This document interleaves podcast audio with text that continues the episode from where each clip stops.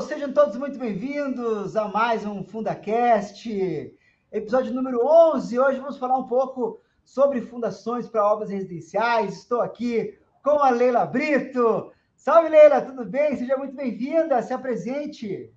Olá, meu querido. Olá, pessoal. Muito obrigada por esse convite, por estar aqui com vocês. É uma honra poder compartilhar o meu conhecimento, poder compartilhar aqui meu dia a dia, fazer com que as pessoas entendam um pouco mais da construção de uma forma prática, de uma forma que só a gente que está no mercado mesmo consegue trazer, né? Não tem outra forma de aprender, outra forma de ensinar, senão a vivência prática do dia a dia.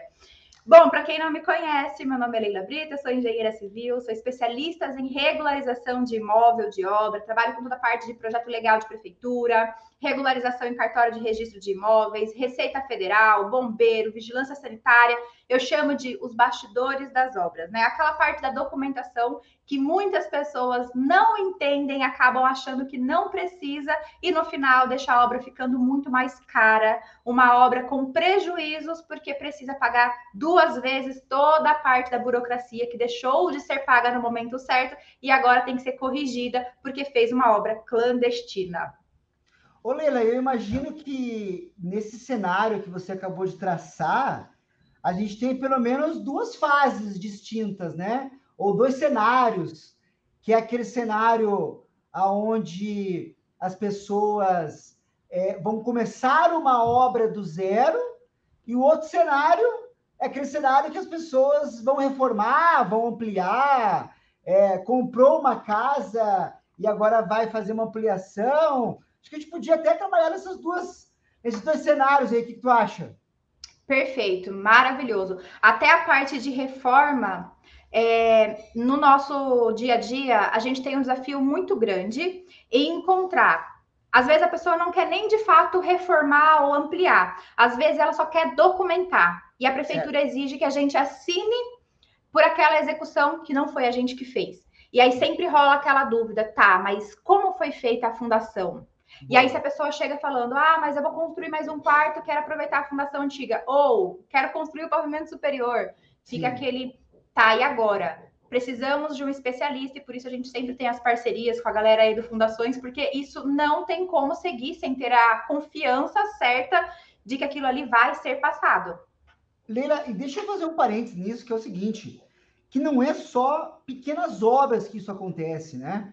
Eu, essa semana, essa semana, essa semana, a, me chamou uma arquiteta que pegou uma, uma reforma lá, um, vão fazer uma, uma, toda uma ampliação de um prédio mesmo, um prédio pronto, uhum. da universidade, e eles vão fazer o salão de festas e querem fazer uma área de vivência diferente, eles precisam entender quanto eles podem sobrecarregar, eles querem fazer uma estrutura, e tem, e tem a questão de garagem, então, às vezes, não é somente a obra pequena, de pequeno porte residencial, né? E na residencial é muito mais comum, isso é um fato. Mas isso pode acontecer em vários níveis de obra, né? Sim, sim. É, hoje a gente não trabalha só com residência. Residência é nossa, nosso carro-chefe, mas aparecem muitos galpões, comércios, ah, galerias de lojas, né? Galeria comercial, que também apresentam esses cenários. Aí a gente precisa colocar a parte de corpo de bombeiro, aí tem que fazer uma reserva da caixa d'água. Aí a gente não consegue imaginar o que a pessoa fez, porque ela não tem nenhum projeto, aí tem que fazer um estudo para entender se aquela reserva da caixa d'água vai ser feita na cobertura, ou se a gente vai ter que fazer alguma coisa no terreno do lado, no espaço que sobra do terreno. Uhum. Legal, legal, bom demais.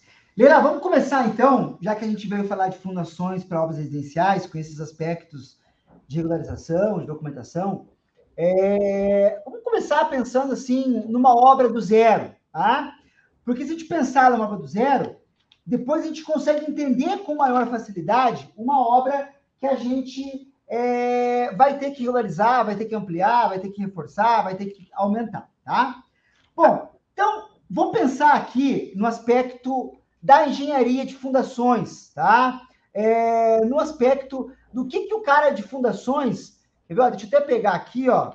Eu vou, eu vou abrir um vou abrir um mapa mental aqui, ó. Vamos separar a nossa a nossa a nossa aula em dois aspectos aqui dentro do nosso mapa, mapa mental que vai ficar muito fácil da gente entender. Porque a, nós, nós é, quando a gente começa, quando a gente pega uma obra do zero, que é muito comum, né? A gente começa muita obra do zero, né, a gente precisa de algumas informações básicas. Né? Nós precisamos de algumas, algumas, é, alguns parâmetros né, é, básicos, do tipo né, uma boa sondagem, né, um projeto estrutural, é, um projeto arquitetônico. Só que, a, falando assim dessa maneira, fica muito vago, né? De pensar assim, ah, tá, mas o que, que a gente precisa, né? Então, olha só, deixa eu compartilhar aqui a minha tela. Vou compartilhar aqui a minha tela. E aí a gente vai construindo junto aqui, vai construindo junto esse mapa mental aqui, ó. Ó, vou colocar aqui, ó, episódio, episódio 11, episódio 11. Vamos falar com Leila Brito. Opa, Leila Brita não? Leila Brito. Então vamos pensar assim, ó. Cenário 1. Cenário 1. Então, obras, então, obras, obras, obras novas, ou é, obras do zero, né? Obras do zero. Obras do zero. Que é um cenário que você encontra aí regularmente, né? Então, nesse cenário, pensando aqui no cara da fundação, né? O que, que eu preciso para eu projetar a minha fundação? Então, eu preciso do projeto estrutural, tá? Eu já vou explicar o porquê. Preciso do projeto arquitetônico, arquitetônico, preciso da sondagem como funções básicas. Preciso entender até onde é a obra, mas eu vou começar com esses itens básicos, tá? Por que eu preciso da minha sondagem? Eu preciso da sondagem para que eu entenda o meu tipo de solo, né? Eu preciso entender as resistências as resistências envolvidas, tá? Resistências. Eu preciso, preciso entender o meu nível de água, tá? Tá? Meu nível d'água. Então, são informações básicas, tá? Estou começando aqui com coisas muito básicas, né? O que eu preciso para começar a minha brincadeira?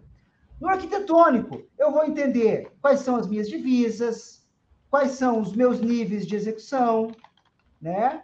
Vou entender se tem lá, por exemplo, elevadores ou não, tá?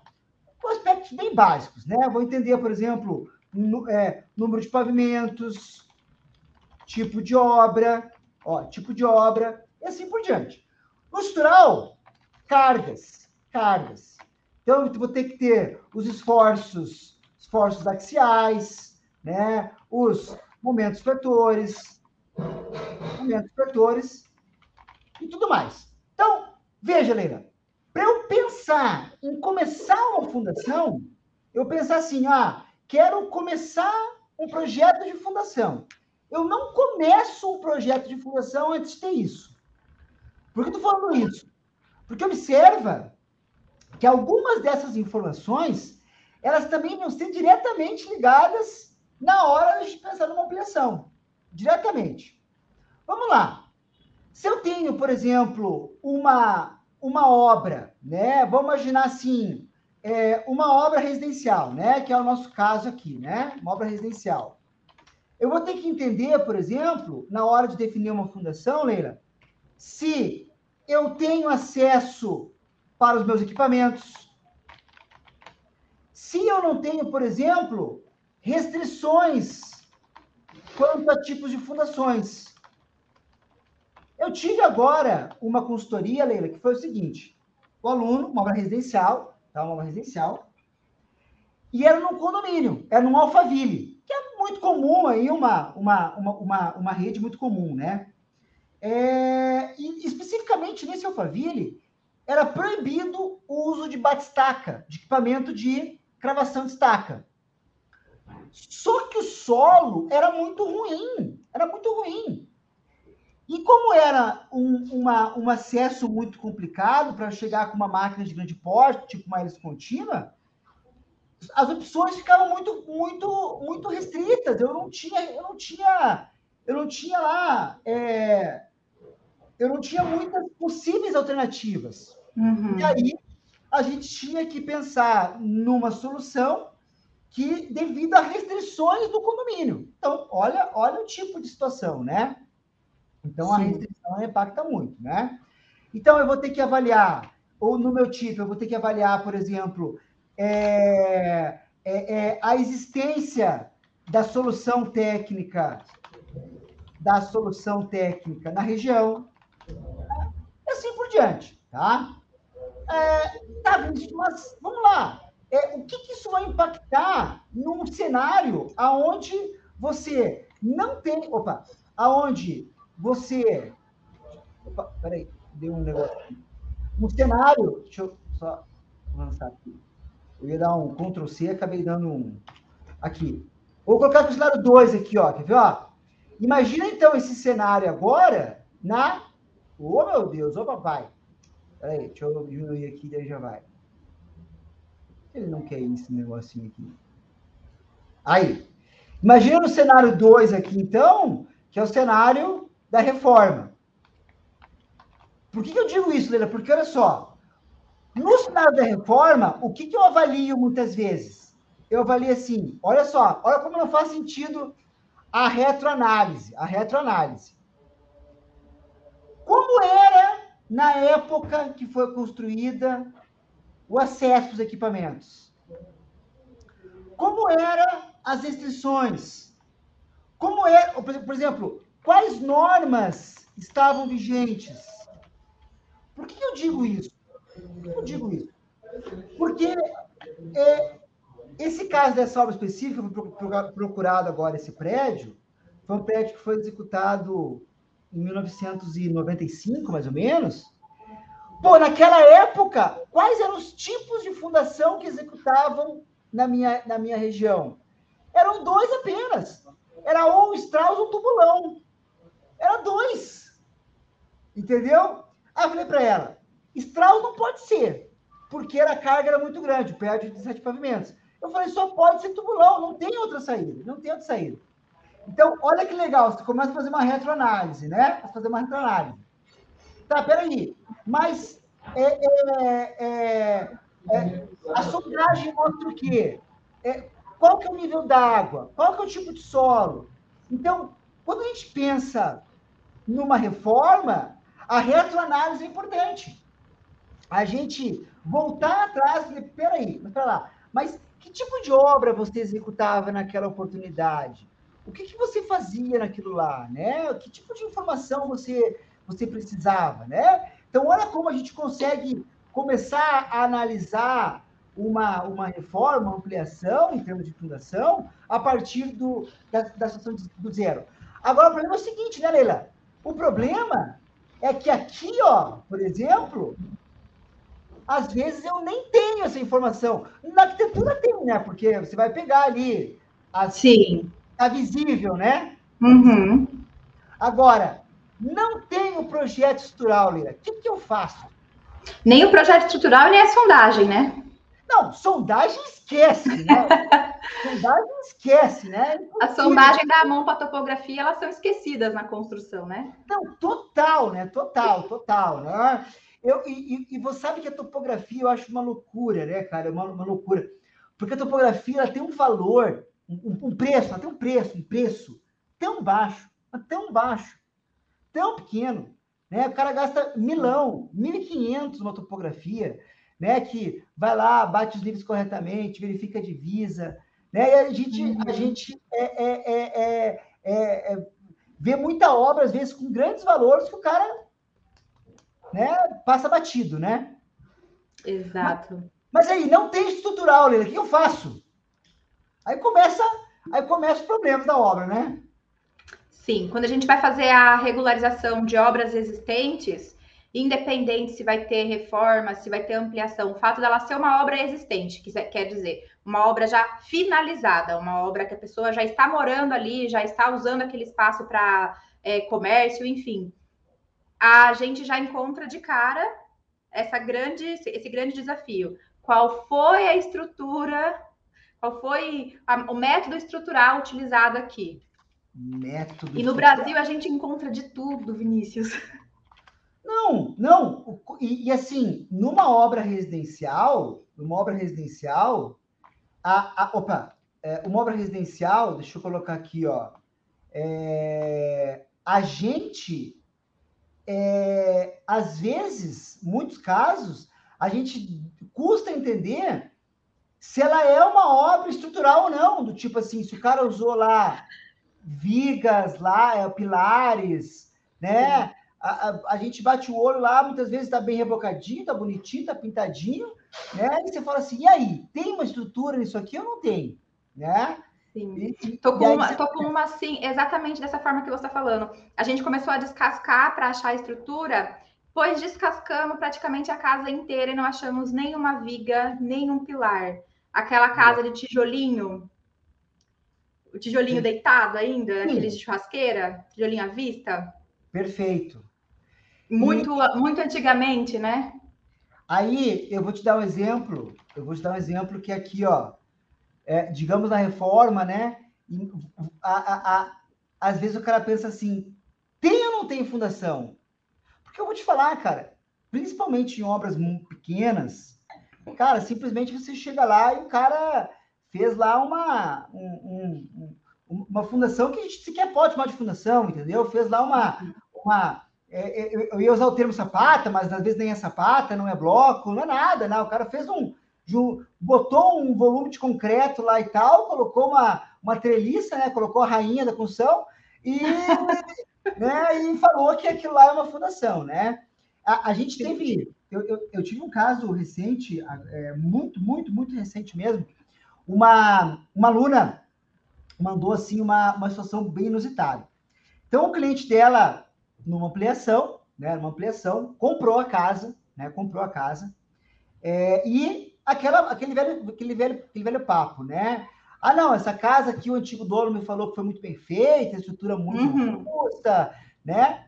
E aí tinha um pilar, um, pilar que era um pilar assim, é, é um prato com uma robustez grande, né?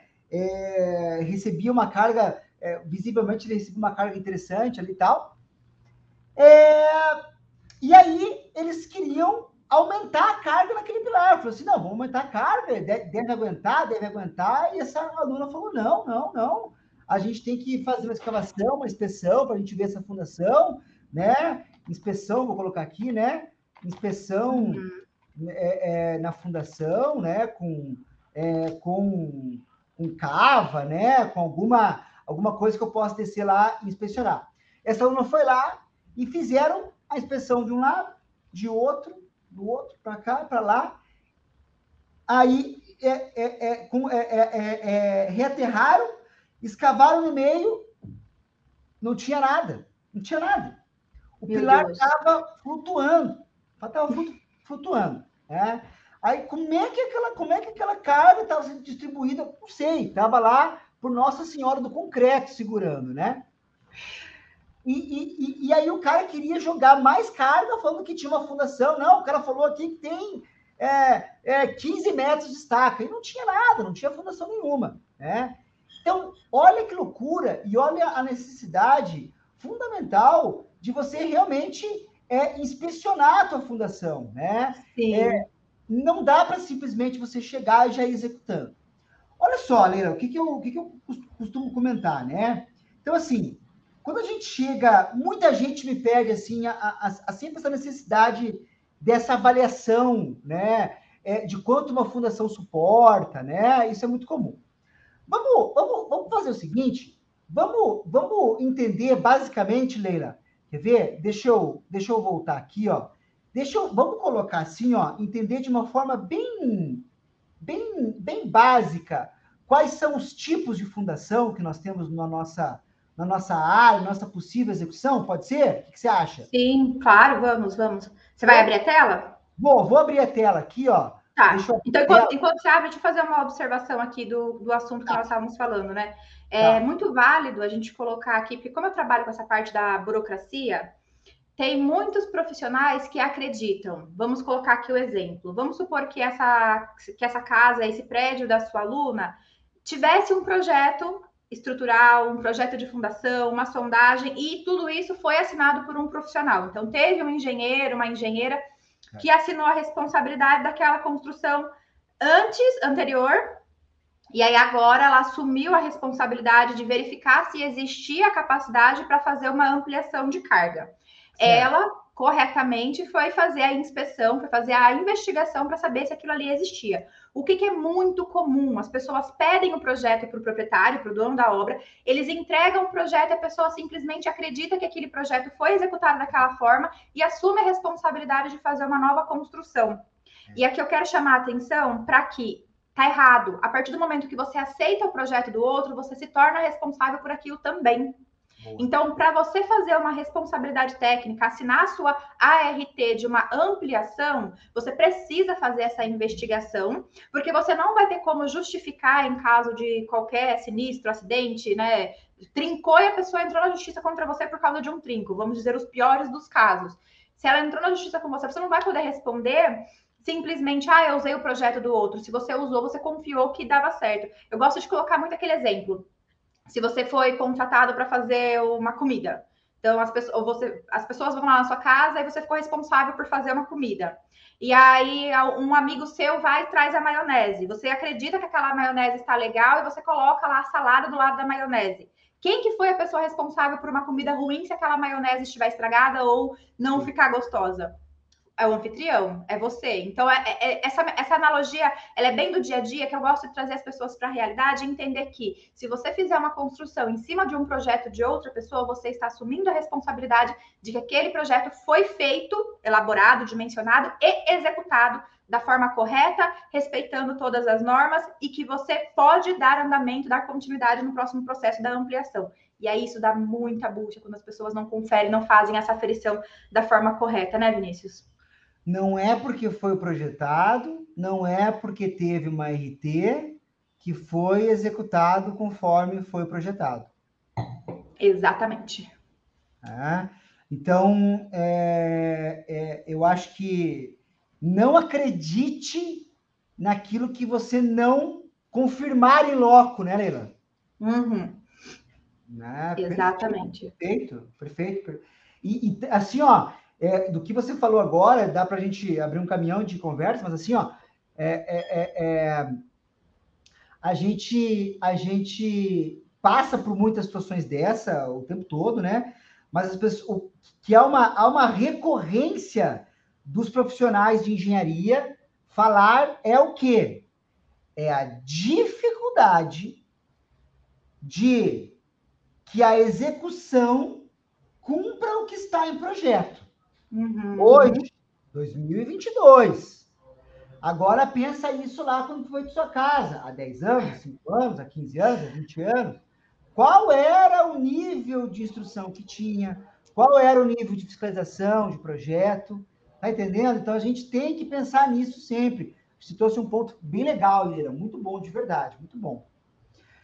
Ó, eu quero trazer aqui, Leila, bem rapidamente, tá? Para a gente não distorcer o foco, só para a gente pensar nas soluções técnicas de fundação, para que quem está pensando numa, numa obra residencial possa entender quais são as possíveis soluções da obra dela, tá? Beleza?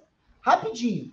Beleza. Primeiro, fundação, mais convencional de todos, sapata isolada, muito comum em obras residenciais, né, onde é, uma única sapata, um único elemento de fundação vai absorver a carga de um único pilar. Né? Então, tipo de fundação realmente muito convencional no, no, no Brasil. Alguns mínimos necessários com relação a, a embutimento, mínimo um metro e meio no solo, é, mínimas dimensões de 60 centímetros. Né? Então, tem que respeitar algumas obrigatoriedades desse sistema. Né? Sapata associada, onde dois ou mais pilares descarregam em uma única sapata. Muito comum quando, por exemplo, você tem pilares próximos uns aos outros, né? O calculista não conseguiu distribuir muito os pilares, aí você associa essas sapatas, né? Também é muito comum, né? Sapata corrida já nem tão comum numa obra residencial, mais comum aqui, por exemplo, numa num bloco de alvenaria estrutural, né? Em alguma fundação que tenha distribuição de carga, é, ao invés de ser pilares, você tem paredes descarregando carga, né? Por fim, aqui do tipo, dos tipos de fundação superficial, o famoso radier, né, que é aquela laje é, monolítica que nós apoiamos a nossa, a nossa estrutura. Aqui, não preciso nem falar né, o quão comum é o uso desse tipo de solução em obras residenciais, né, Leila? Por que, que o radier é comum em obras residenciais? Porque o cara vai lá, faz uma única laje, apoia numa única fundação, né? Concreta a laje, já é contrapiso ali, o cara já vem, já facilita a vida do cara, né? O radier, né? Já pegou muito radia por aí, né, Leila? De steel frame.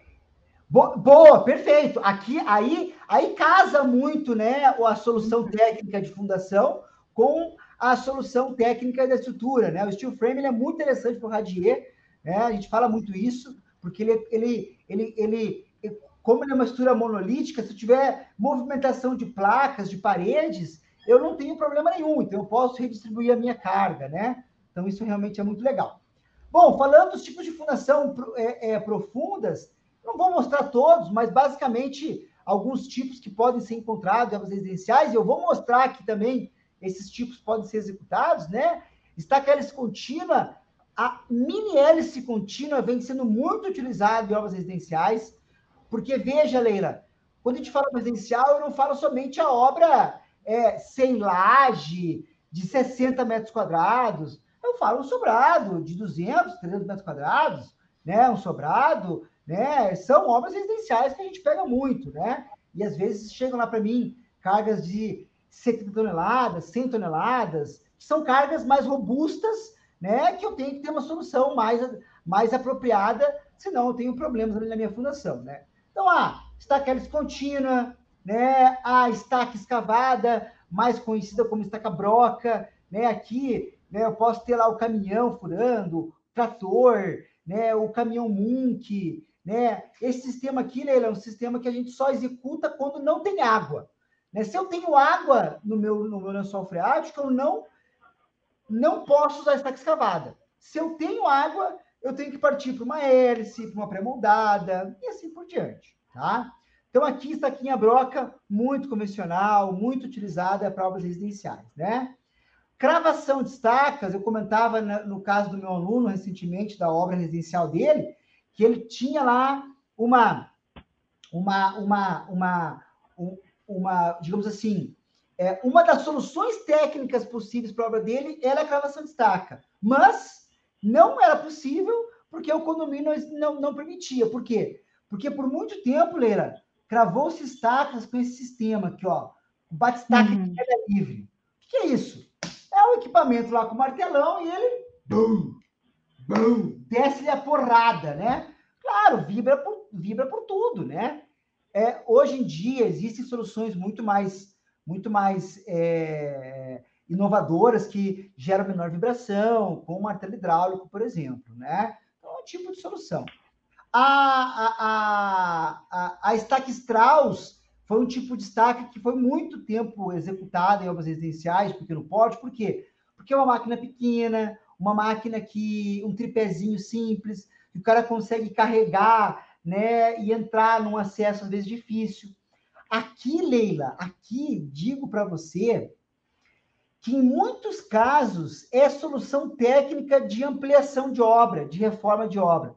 Muito caso, já cansei de projetar, de dar solução técnica em Strauss para ampliações, para edículas. Ah, eu tenho uma edícula mas o cara não consegue fazer uma estaca broca convencional no bobcat, por exemplo, ou não hum. consegue fazer um radier, não consegue fazer uma sapata porque tem água, ou tem material orgânico, ou tem alguma situação que a Strauss vai lá e entra. Então a Strauss ela é encamisada, então você consegue revestir ela, né? E aí você consegue entrar lá em locais onde você não, você não, não, não entraria. Então aqui é uma solução interessante. Claro que existem, assim, Leila, mil soluções técnicas de fundação. Só que foge do escopo de obras residenciais, entendeu? Ah, Vinícius, mostra aí a estaca raiz. Não faz sentido. Estaca raiz não se usaria nunca numa obra residencial. Né? Estaca raiz, uhum. eu, eu, costumo brincar assim, o cara fala assim, Vinícius, vamos fazer estaca raiz? Eu falo, não, não tem condições, cara. Só para eu mobilizar para a tua obra, eu vou te cobrar 100 mil reais. Como 100 mil? Eu quero gastar na casa 100 mil. Eu falei, exatamente. É por isso que eu estou falando para você que não dá para usar a solução, entendeu? Uhum. Então, a gente pensa muito nisso. Agora, o que é interessante dele a gente sempre pensar na solução técnica, tá? É, sempre que a gente está pensando, seja uma obra nova ou uma obra, uma, uma, uma, uma ampliação, uma, uma, uma, reforma, não adianta, eu tenho que estar sempre focado nos meus custos da minha obra, né? Dificilmente chega. Oh, dificilmente não, já chegou alguém para você e falar assim, Leila, nessa obra vamos gastar. Nessa obra Nessa obra, Leila, eu tô afim de gastar, Leila. Tô afim de. Nunca na vida.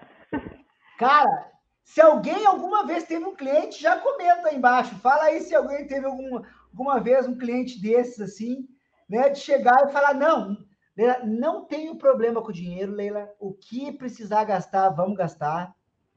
Não. Muito pelo contrário, chega assim, não, agora eu quero fazer uma casa do meu sonho, mas a gente tem, não pode sair do orçamento. É, é. Eu quero, eu quero fazer é, é, oito suítes, né, em 100 metros quadrados e quero gastar 600 reais no metro quadrado, né? É. É, fala assim, olha, olha, olha, veja bem, né?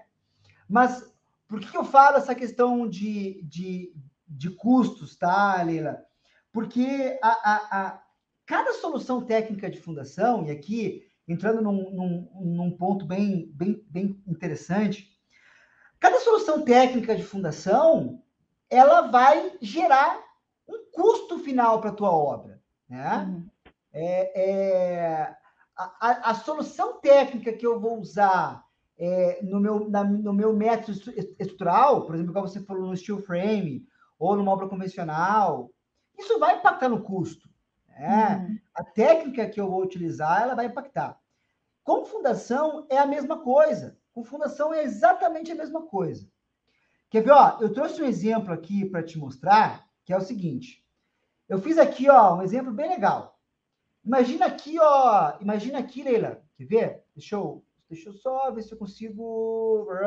Eu queria compartilhar esta minha ver se eu consigo mostrar aqui esse meu outro.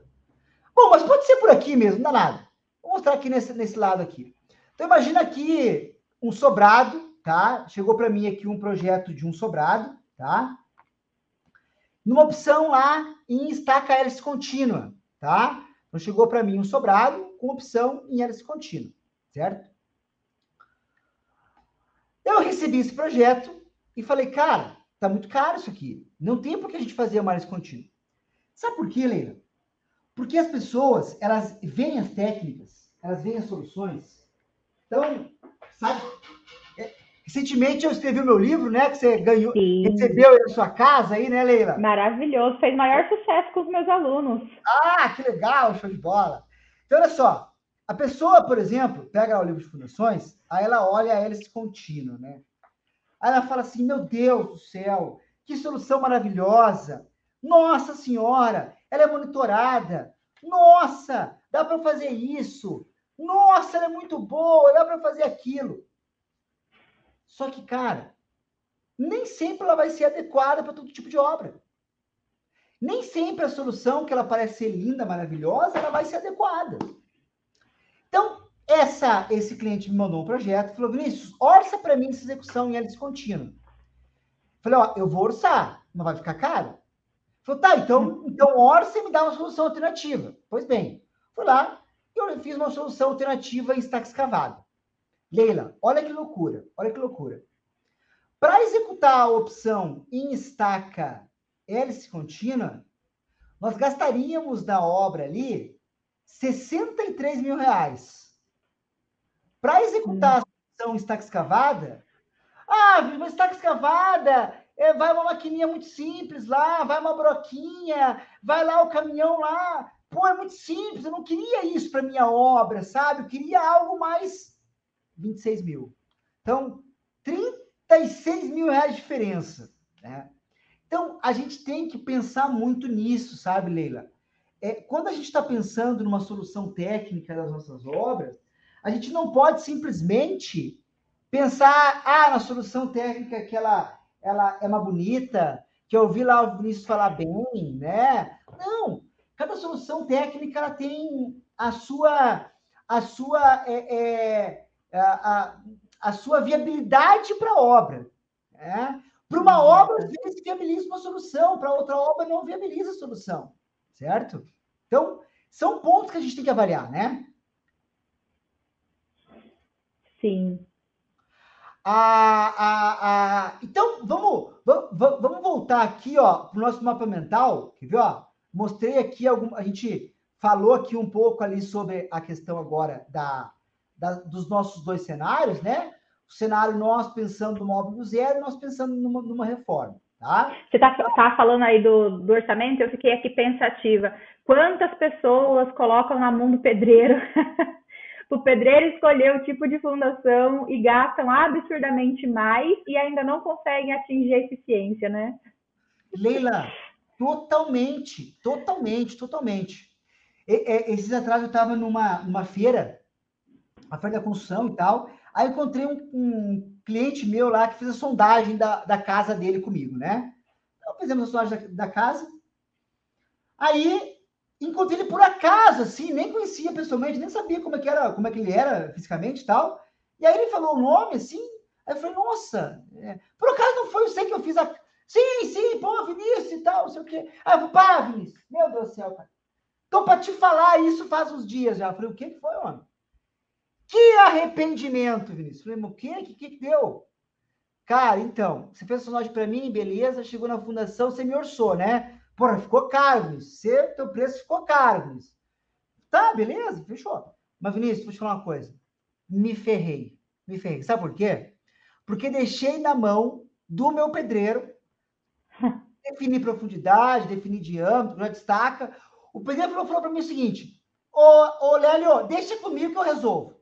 Deixa comigo que eu, que eu faço aqui. Então, não, deixa comigo. Deixa comigo que eu, eu, eu, eu faço isso a vida inteira eu economizo, o meu fica mais barato. O que aconteceu, velho? O cara fez um mundo, destaca. Fez um mundo. O cara fez assim uma casa que parecia um radier estaqueado, assim, sabe? Aí o que aconteceu? O cara gastou uma fortuna em concreto. Gastou uma fortuna em concreto. Tá entendendo? Aí uhum. ele Vinícius, olha o tamanho desse bloco da minha casa. Ele mostrou lá, ele em cima do bloco, mas é num bloco num prédio, cara, numa coisa absurda, entendeu? Então, assim, o que você falou faz todo sentido. Né? É, às vezes, quando deixa muito na mão lá do, do, do, pedreiro, e o cara fala assim: não, não, deixa que eu faça e tal, e o cara acaba gastando muito mais. Por quê? Porque não tem engenharia envolvida, né, Leila? Uhum. Quando não tem engenharia envolvida, acabou, né? Exatamente. Quando não tem, fica, eles ficam na, por ordem da imaginação, né? Ainda usam a camisa dizendo que fazem isso há 30 anos, é. que nunca nenhuma casa caiu, mas não, é. não conta que dava para ter gastado a metade do que gastou. É, é. É, eu, eu, isso que você falou é legal. É, ah, nunca caiu. Não, beleza, nunca caiu. Mas você sempre gastou o dobro do que, do que, do que deveria. No mínimo dobro. No mínimo dobro, né? Então tá, então vamos, vamos, vamos voltar aqui no nosso caso, para a gente começar a pensar aqui agora nos casos que acontecem muitos aí com os seus alunos aí, né? Eles têm as duas possibilidades, né? Então eles têm a possibilidade de começar uma obra do zero, começar uma obra e, e pegar uma obra de reforma. Eu sei que às vezes começar uma obra do zero, nem sempre também a gente vai obter todas as informações, né, Leila? Às vezes o pessoal quer fazer uma obra só com arquitetônico na mão, né? Não faz o projeto estrutural, deixa na mão do encarregado fazer o projeto estrutural, né? E aí chega lá na minha hora de projetar a fundação. Veja, eu costumo, eu costumo falar algo que é, o, que é o seguinte, Leila. Fundação é matemática. Fundação é matemática. Assim como cálculo estrutural é matemática. Eu vou pegar a carga que vem do meu pilar, 10 toneladas, e eu preciso de uma fundação que suporte 10 toneladas. Que descarregue num solo que tenha lá uma capacidade de suporte de 10 toneladas. É matemática, é equilíbrio. 10 com 10 tem que dar zero. Entendeu? Ou 10 com, com 12, com 11, com 15, é, a minha fundação tem que suportar mais do que a carga do pilar. Então, fundação é matemática. Fundação é matemática. Se fundação é matemática, eu preciso ter número eu preciso saber qual é a carga do meu pilar e qual é a resistência do meu solo. Então, para qualquer um dos casos, qualquer um dos casos do móvel do zero ou, ou para o móvel de reforma, tá? Para qualquer um dos casos, eu preciso ter duas informações para que eu tenha um mínimo, um mínimo viável para eu começar a entender a minha fundação. Qualquer coisa fora disso se chama bola de cristal. Qualquer coisa. Mandiná, quais são as ciganas, cigana catita, sei lá, quais são as ciganas famosas hoje em dia, nem sei se tem cigana que é famosa. Hoje. Lei sensitiva. Pronto, perfeito. Por que isso, Leila? Porque eu vou usar número. Eu vou pegar quanto que é meu pilar e quanto suporta o meu solo. E vou dizer a minha fundação. Ponto. Tá? Uhum. Então, seja para um cenário 1 ou para o cenário 2, nos dois casos eu preciso do mínimo essa informação. Vinícius, na reforma, não tem o projeto estrutural, que é muito comum. O que, que eu oriento nesses casos, tá, Leila? Oriento que você faça uma nova ou uma, uma, é, uma modelagem da tua estrutura. Você faz um cálculo básico. Né? Considere cargas de lajes, considera lá, faz uma modelagem simples, estrutural, né? Ah, Vinícius, uhum. mas eu não, não domino o projeto estrutural. Bom, então eu tenho que contratar um profissional, né? Que faça para você uma análise básica e diga, olha, nesse pilar aqui está chegando tantas toneladas, nesse está chegando tantas outras, né? É, uhum. Eu acho que uhum. isso é, o, isso, isso é o escopo básico, preliminar, né, Leila? Você, como é que você enxerga isso? Sim, sim, com certeza. É muito importante. É o preliminar. A pessoa precisa ou repassar para alguém fazer ou ela ter esse domínio. Isso, show de bola. Então, esse, esse ponto para mim é fundamental. A gente tem que encontrar as cargas. Então, numa obra do zero, numa reforma, é preciso lançamento de cargas. Uhum. Pensando em fundação aqui, tá? Pensando em, em fundação. Pensando aí, por exemplo, em estrutura, ah, eu quero ver se essa viga suporta ou não. Aí você tem que ir mais a fundo no projeto da estrutura, né? Então aí eu vou ter que avaliar é, se as minhas vigas com essa, com essa, ah, tô com uma viga 50 por 50, suporta ou não suporta? Aí você vai ter que realmente fazer uma análise, laje a laje, né? Aí é uhum. Mas para a fundação, tá, Leila? Para mim, o que vale é só uma coisa: planta de cargas. Planta de cargas. Quer ver, ó? Vou dar um, vou dar um exemplo aqui, ó. Deixa eu pegar aqui, ó. Vou pegar aqui um, um exemplo para você, só para você entender o que, que eu. Vou pegar uma casa aqui, tá? Vou pegar uma tá. casa. É... Deixa eu ver aqui, ó. Deixa eu ver se é essa, esse, esse projeto ou se é o outro aqui, ó. Vou pegar um para mostrar assim, o que, que é o mínimo de informação que eu, Vinícius, preciso para começar a pensar na fundação, tá? É, tá. então, vamos, deixa eu abrir aqui, deixa eu ver se é esse arquivo. Deixa eu colocar aqui na tela. Então, abrindo aqui um arquivo de locação, é, para a gente começar a entender. Ah, é, aqui é o arquitetônico da obra, com as plantas baixas, mas isso aqui, galera, para uma ampliação, por exemplo, eu vejo que você pode desenhar lá, isso aqui é muito fácil, isso aí tem a ver muito mais com a tua parte mais burocrática, documental, né? É, o projeto legal. Uhum. Projeto legal, perfeito. O levantamento do projeto legal.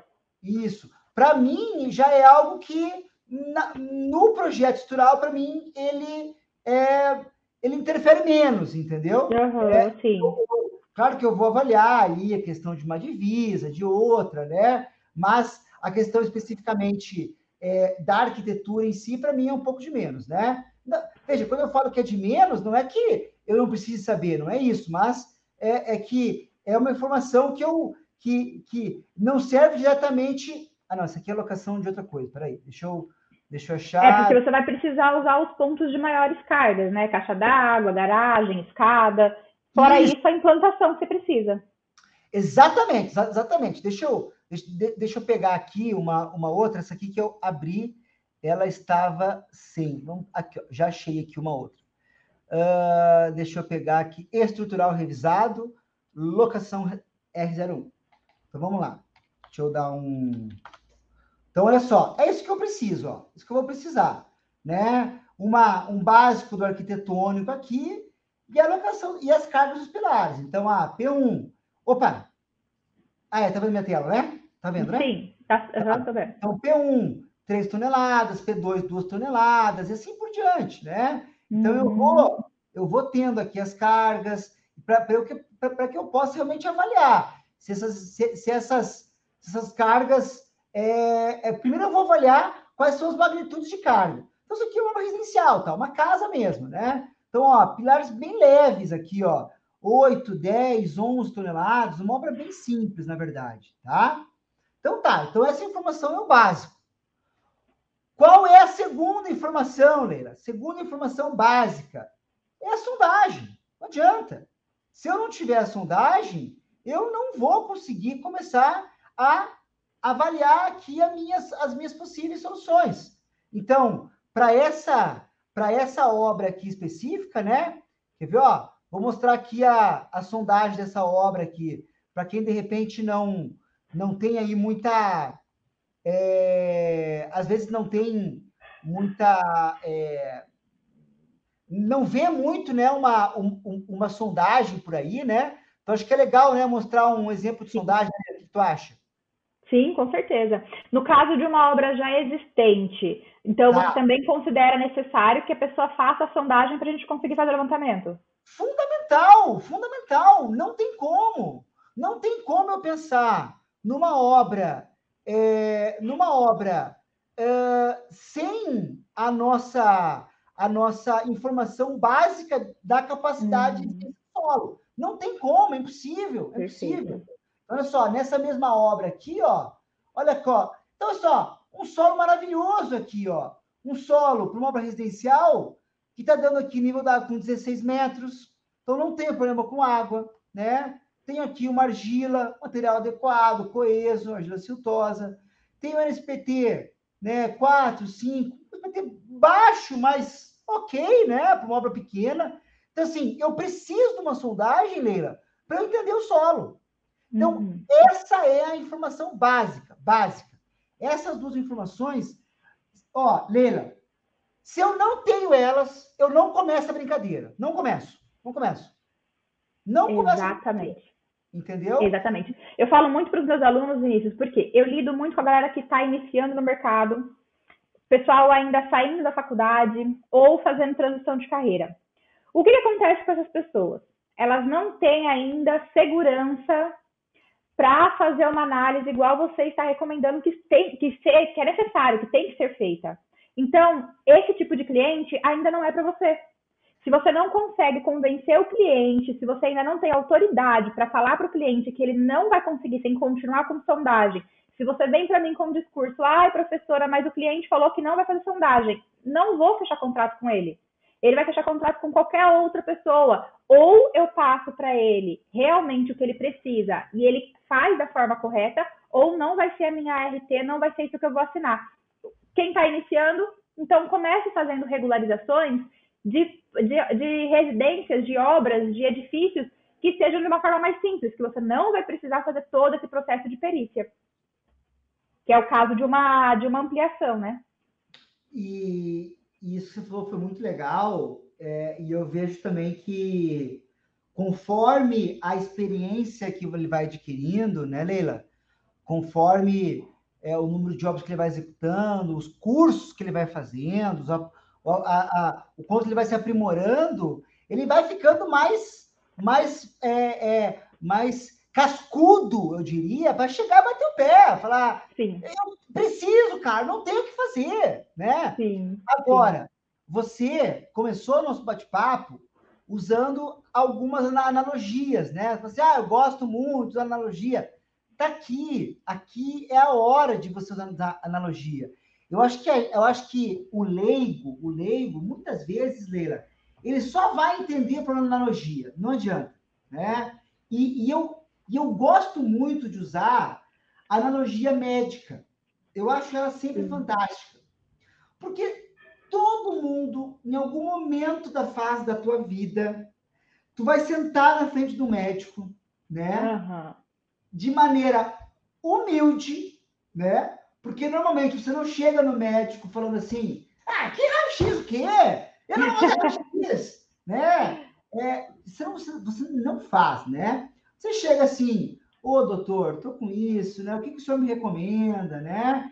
É, sabe esse respeito, né? Então, a gente tem que botar isso, mudar essa cultura, né? Eu falo sempre o seguinte: olha, cara, você chega lá no médico, tá com o joelho estuporado, foi jogar futebol. Chegou lá, jogou futebol, jogou lá, segunda-feira, ah, meu joelho, doutor, não sei o quê. O médico vai falar o que para você? Vamos para cirurgia. Não, o médico jamais vai falar isso. O médico, não existe médico que fala assim, não, sem te analisar, sem colocar a mão em você, não, não vai. Não, ele vai fazer uma avaliação, ele vai falar assim, vamos fazer uma raio-x, vamos fazer uma ressonância, uma tomografia, vamos inspecionar a fundo, vamos tentar isso. E você faz o quê, Leila? Você, você faz assim. Sim. Amém, Senhor. né? É, é bem isso. Tira essa dor de mim, pelo amor de Deus.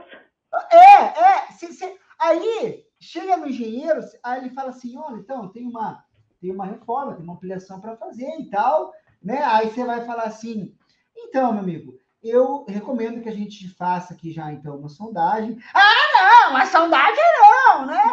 Porra, meu, né? Então, você tem que, aí você vai lá e usa a analogia, né? Ou, se o médico não recomenda um raio-x para você verificar o problema, né? A sondagem é a mesma coisa, ela é uma, ela é uma avaliação ali do, do, teu, do teu solo para você entender ele. Então, a gente tem que tentar mostrar esses pontos de uma, de, com analogia. Isso funciona muito bem, né? Funciona, funciona. E ainda se a pessoa para para pensar no valor agregado do imóvel, né? Se a gente está falando de uma residência, 300, 500 mil reais, vai fazer aí 3 mil reais uma sondagem de solo. O que, que é isso perto de uma construção bem feita, com uma segurança para quem vai habitar aquele imóvel? Vinícius, eu ouvi esses dias de uma mentora de vendas. É, eu gosto de trazer vários especialistas né, para conversar com o meu público. E a gente tem essa conexão direta com o cliente final. Então, tem ainda esse desafio de o engenheiro, o arquiteto ser um bom vendedor. E aí, essa consultora de vendas maravilhosa, ela deu um quebra na gente ali ao vivo, porque tinha algumas pessoas falando assim: ah, mas é o nosso cliente muitas vezes fecha com o pedreiro, muitas vezes ele acha que o pedreiro sabe mais do que a gente, opta por fazer tudo com o pedreiro, sendo que o pedreiro não estudou para fazer o projeto. Isso é uma polêmica aí de anos. Sim. Ela respondeu assim: o seu cliente só está fechando com o seu pedreiro porque o pedreiro passa mais autoridade do que você. Acabamos ali a conversa. Nossa, que, que animal. E é muita verdade isso, né? Viu? Que tá! Hã? Exatamente. É. Nossa, cara, eu nunca tinha. Sério, é, nunca tinha, nunca tinha visto por esse prisma, assim, sensacional. E é uma verdade, né? Sim, é muita verdade, é muita verdade. A gente tem que entender qual que é a comunicação com aquela pessoa. Obviamente, a gente tem muitas pessoas com falta de informação que a gente precisa usar uma analogia, como você disse, mais na linguagem do dia a dia dela. A gente está lidando com uma pessoa que não estudou o que a gente estudou. A partir do momento que você fala a língua daquela pessoa, você vai passar para ela a importância do seu trabalho. Eu, eu estava numa obra uma, uma, semana, duas semanas atrás, e aí tinha um engenheiro novo, novo, sei lá, um, dois anos de formação.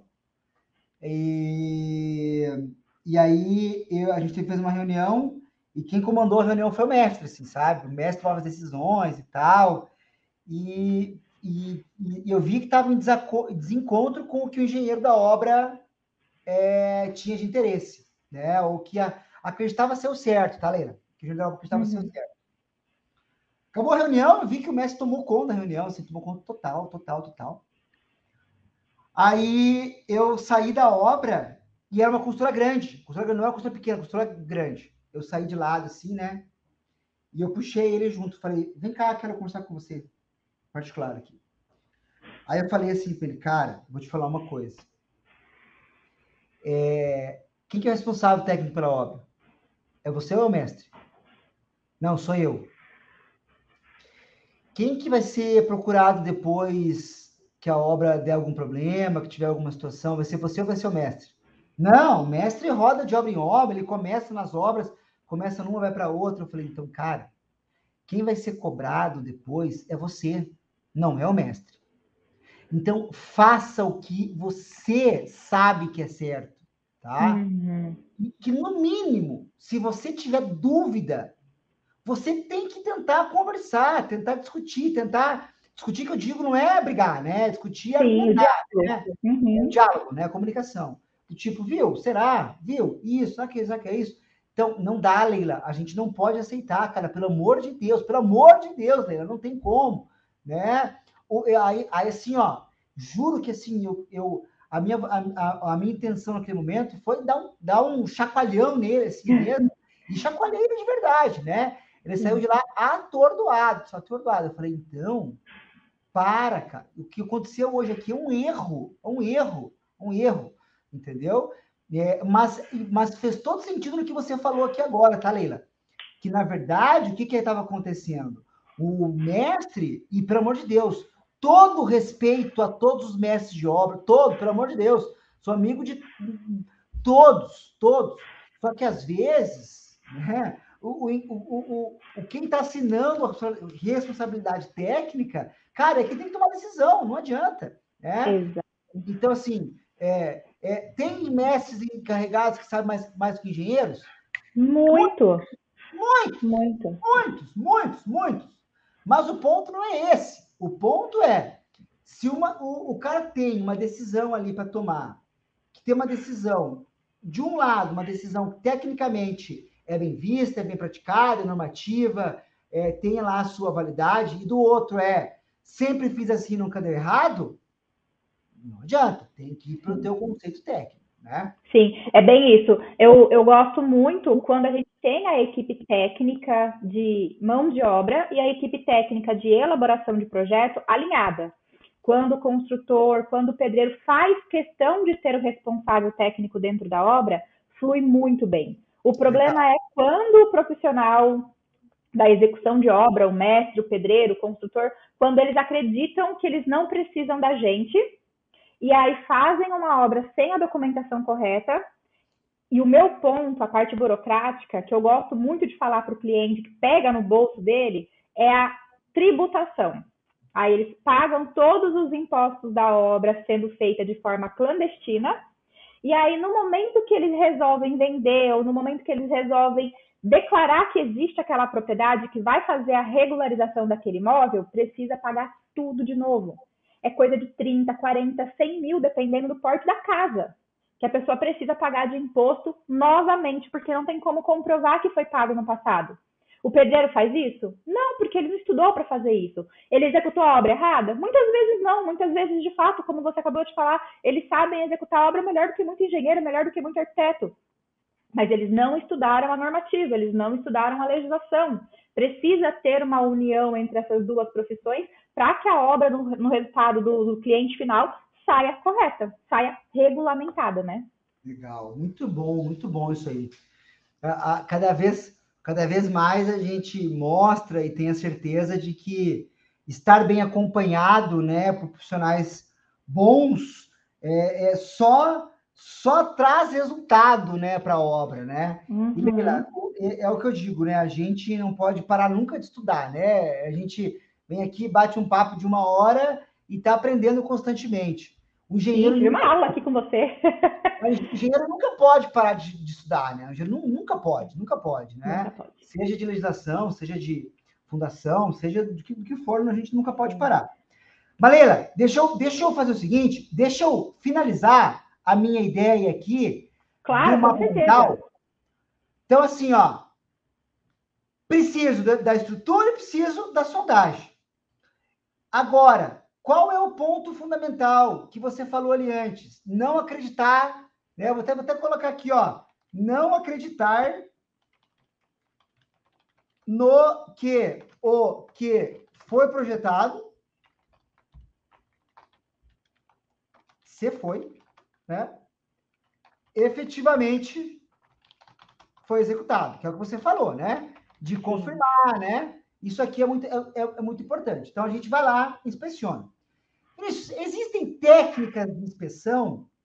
Bom, é, a, a técnica hoje, na, dentro de fundação, que mais se parece aí com uma inspeção é, adequada, é você fazer uma cava, né? Você tentar buscar os arredores.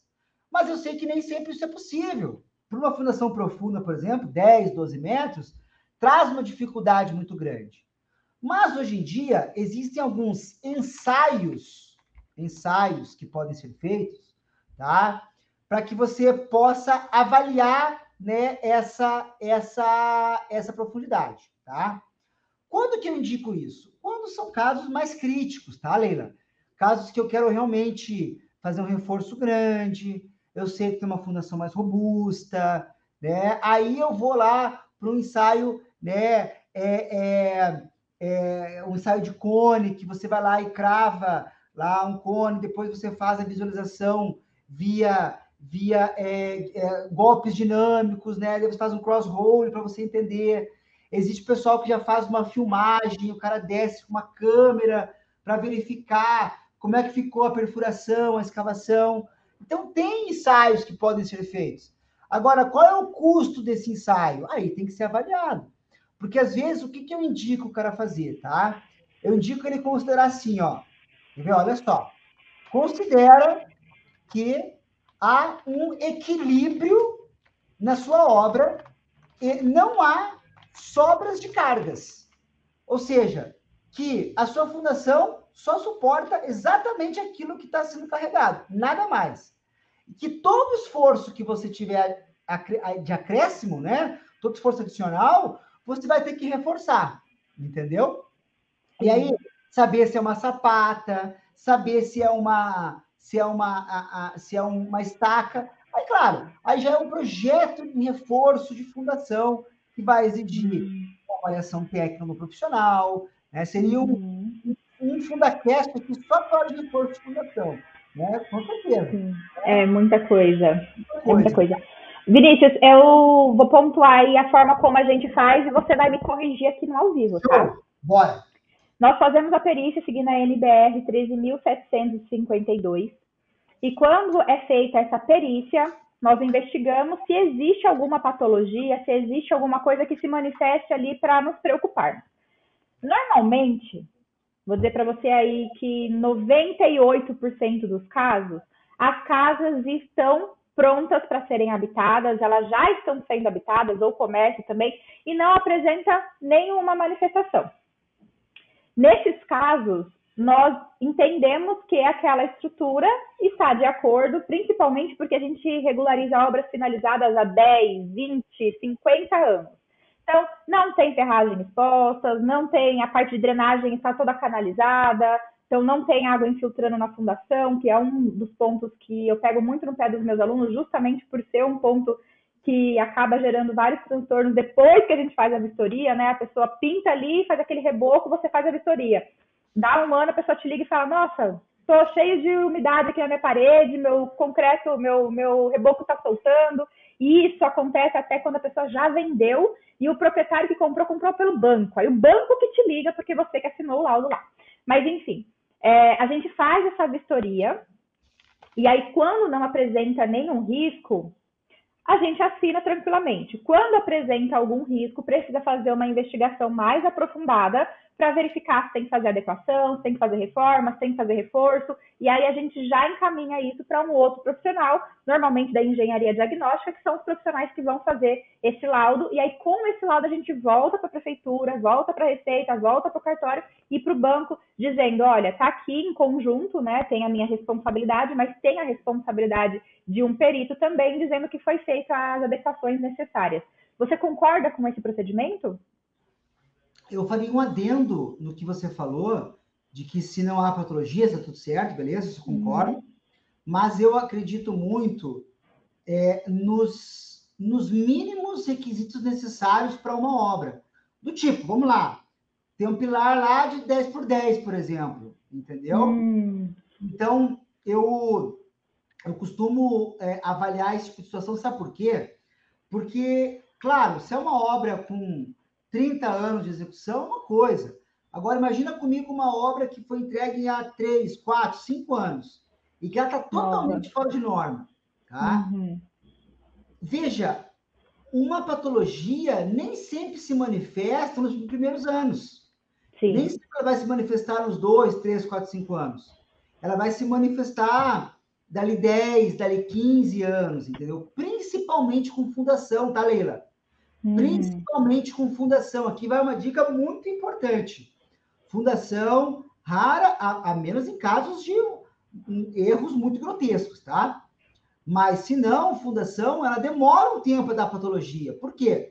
Porque pode ocorrer lá influência de água, pode ocorrer numa sapata a erosão do solo, pode ter no radia também uma fuga de solo e aí ocorrer a patologia. Então, a gente sempre validar nesse laudo que tu comentaste ali, se os mínimos requisitos necessários daquela obra foram cumpridos, né? Sim. Aí sim, sim, aí, uma vez que tem isso aí, show de bola, eu concordo 100%. Sim, eu coloco para os meus alunos ali o memorial com checklist de tudo que a gente precisa colocar, até a parte de pintura, parte de, de esquadrias, é importante seguir de acordo com a NBR, inclusive, né? Fazemos relatórios fotográficos, fazemos imagens em vídeo, justamente para comprovar que quando houve a vistoria, aquela casa, aquele imóvel se apresentava daquela devida forma, que não oferece nenhum risco, qualquer coisa que aconteça, né? Cinco anos se passou. Ah, mas fizeram pavimentação na rua. Poxa, pavimentação na rua a gente sabe que mexe com a estrutura. Construiu um prédio do lado, o prédio não protegeu a, o impacto de vizinhança. Tudo Boa. isso vai impactar no nosso laudo. Então, tem o laudo ali resguardado, datado e assinado. Legal. Ô, Leila, eu, para resumir a nossa história, assim, né? Eu vejo que um ponto é fundamental em tudo que a gente falou aqui hoje. Né? A, a informação, né? a, os dados, né? os parâmetros mínimos, né? a gente ter documento, a gente está documentado, a gente tem um projeto, a gente tem um laudo, a gente tem um. Cara, isso é tão fundamental. Isso muitas vezes, Sim. Quando a gente está construindo, a gente vai aquela correria, aquela ânsia, vai deixando de lado. E não, tem que realmente parar, sentar, organizar, documentar, né, para depois, não, lá na frente, falar assim: puta, cadê aquele projeto? Aonde que está aquilo lá? Né? Será que eu fiz isso? Será que o cara fez aquilo? Então, isso é realmente muito fundamental, né, Leila? Disciplina e organização. Muito bom, muito bom. É a chave do sucesso, né? É. Sim, a gente se proteger, né? E a gente vai aprendendo a evoluir essa disciplina e essa organização na, no dia a dia, né? Muito bom. Ô, Leila, muito legal aí o nosso bate-papo. É, quero te agradecer. A nossa conversa poderia ir longe ainda, né? Igual eu falei, vamos entrar em um tema, em outro né? A gente poderia ir muito longe, né? Muito é... longe. Eu tive uma aula aqui com você hoje. Pô, que legal, que bom. Ô, Leila, faz o seguinte, quero que você deixe aí as suas palavras de fé e esperança nesse final do nosso Fundacast. Momento coach. ah, bom, quero agradecer essa oportunidade de estar aqui com vocês, quero agradecer o convite, trazer a regularização cada vez mais presentes em todas as áreas da construção é, é uma área que por muitos anos ela foi muito banalizada e hoje eu enxergo que isso acontece na maioria das vezes porque as pessoas não querem enfrentar o conhecimento, não querem entender de uma outra área, né? Na faculdade a gente fica muito preso no projeto, estrutura, às vezes fundação, né? na maioria das vezes é mais concreto, concreto, concreto.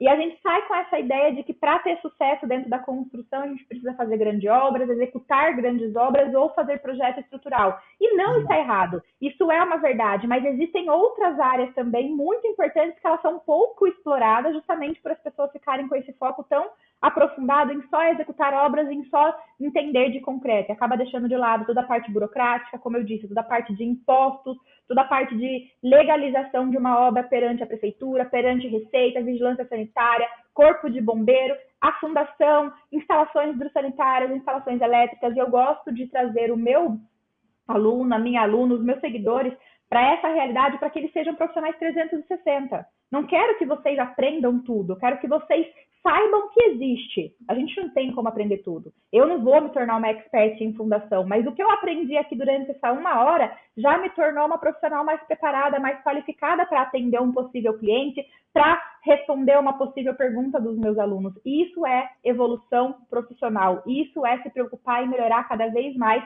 a nossa categoria profissional para aí sim eu virar e falar, estou faturando o que eu acho justo. Porque não adianta você parar na faculdade e ficar ali como um profissional caneteiro, achando que você está fazendo o máximo que você pode, sendo que você está diminuindo a nossa categoria profissional, né? É verdade. esse respeito que a gente falou da classe médica, né? Essa imposição, acho que trouxe um ponto bem legal. Acho que a gente tem que Sim. realmente valorizar cada vez mais, né, Leila? E, e só tem uma, uma forma disso acontecer: é buscando conhecimento, evoluindo, né? Se a gente ficar na mesmice, nunca a gente vai evoluir, né? A Leila, quando formou lá, há quantos anos atrás, Leila? 10. Eu, eu, ia falar 10, 12. Falar 10, a gente 12. tem mais ou menos a mesma idade. É, eu me, formei, eu me formei a 13, me formei a 13, né? Tô com a lata um pouco mais judiada que a sua, assim, né? É que é, é, é mas, mas, o, mas o cara, a, a, gente, há 13, há 10 anos, a, quanto a gente evoluiu, de que maneira, Leila? Tendo sempre a humildade de buscar conhecimento, de eu não sei tudo, tô longe de saber tudo, tô longe, tô longe. Tô longe de saber tudo, inclusive na minha área, né, Leila? Inclusive na minha área. Exatamente. Tô sempre evoluindo. E aí a gente realmente vai cada vez mais fazer obras melhores, ter mais retorno financeiro, né? Ó, vou dar um exemplo que eu falo que assim, o meu exemplo, ele, cara, quanto mais eu invisto, quanto mais eu gasto em cursos para mim, que é o que eu faço, cara. Eu fiz doutorado, Leila. Eu gastava 3 mil reais mês, Leila, mês. Quanto mais eu faço, quanto mais eu invisto, mais retorno eu tenho ali na frente. Mais eu ganho ali na frente. E é impressionante como isso é diretamente proporcional. Então a gente tem que buscar a buscar evolução de conhecimento aí o tempo todo. Leila, muito obrigado. Obrigado de coração por ter participado. Obrigado Eu a todos que assistiram comigo, conosco. E qualquer dúvida, segue a Leila Brito no Instagram. Sim, é só arroba Leila Brito. canais. Arroba Leila Brito, underline Enge. Pode me acompanhar tanto no Insta quanto também no YouTube posto diariamente conteúdos relacionados à prática na construção civil, mais voltado propriamente dito para a parte de documentação, legalização, regularização de obras e imóveis, né? Toda a parte dos bastidores para suas obras acontecerem com segurança. Muito legal. Valeu, Leila. Muito obrigado, hein? De coração. Grande beijo, grande abraço. Valeu, tchau, pessoal. Tchau. Fique com Deus. Tchau, tchau.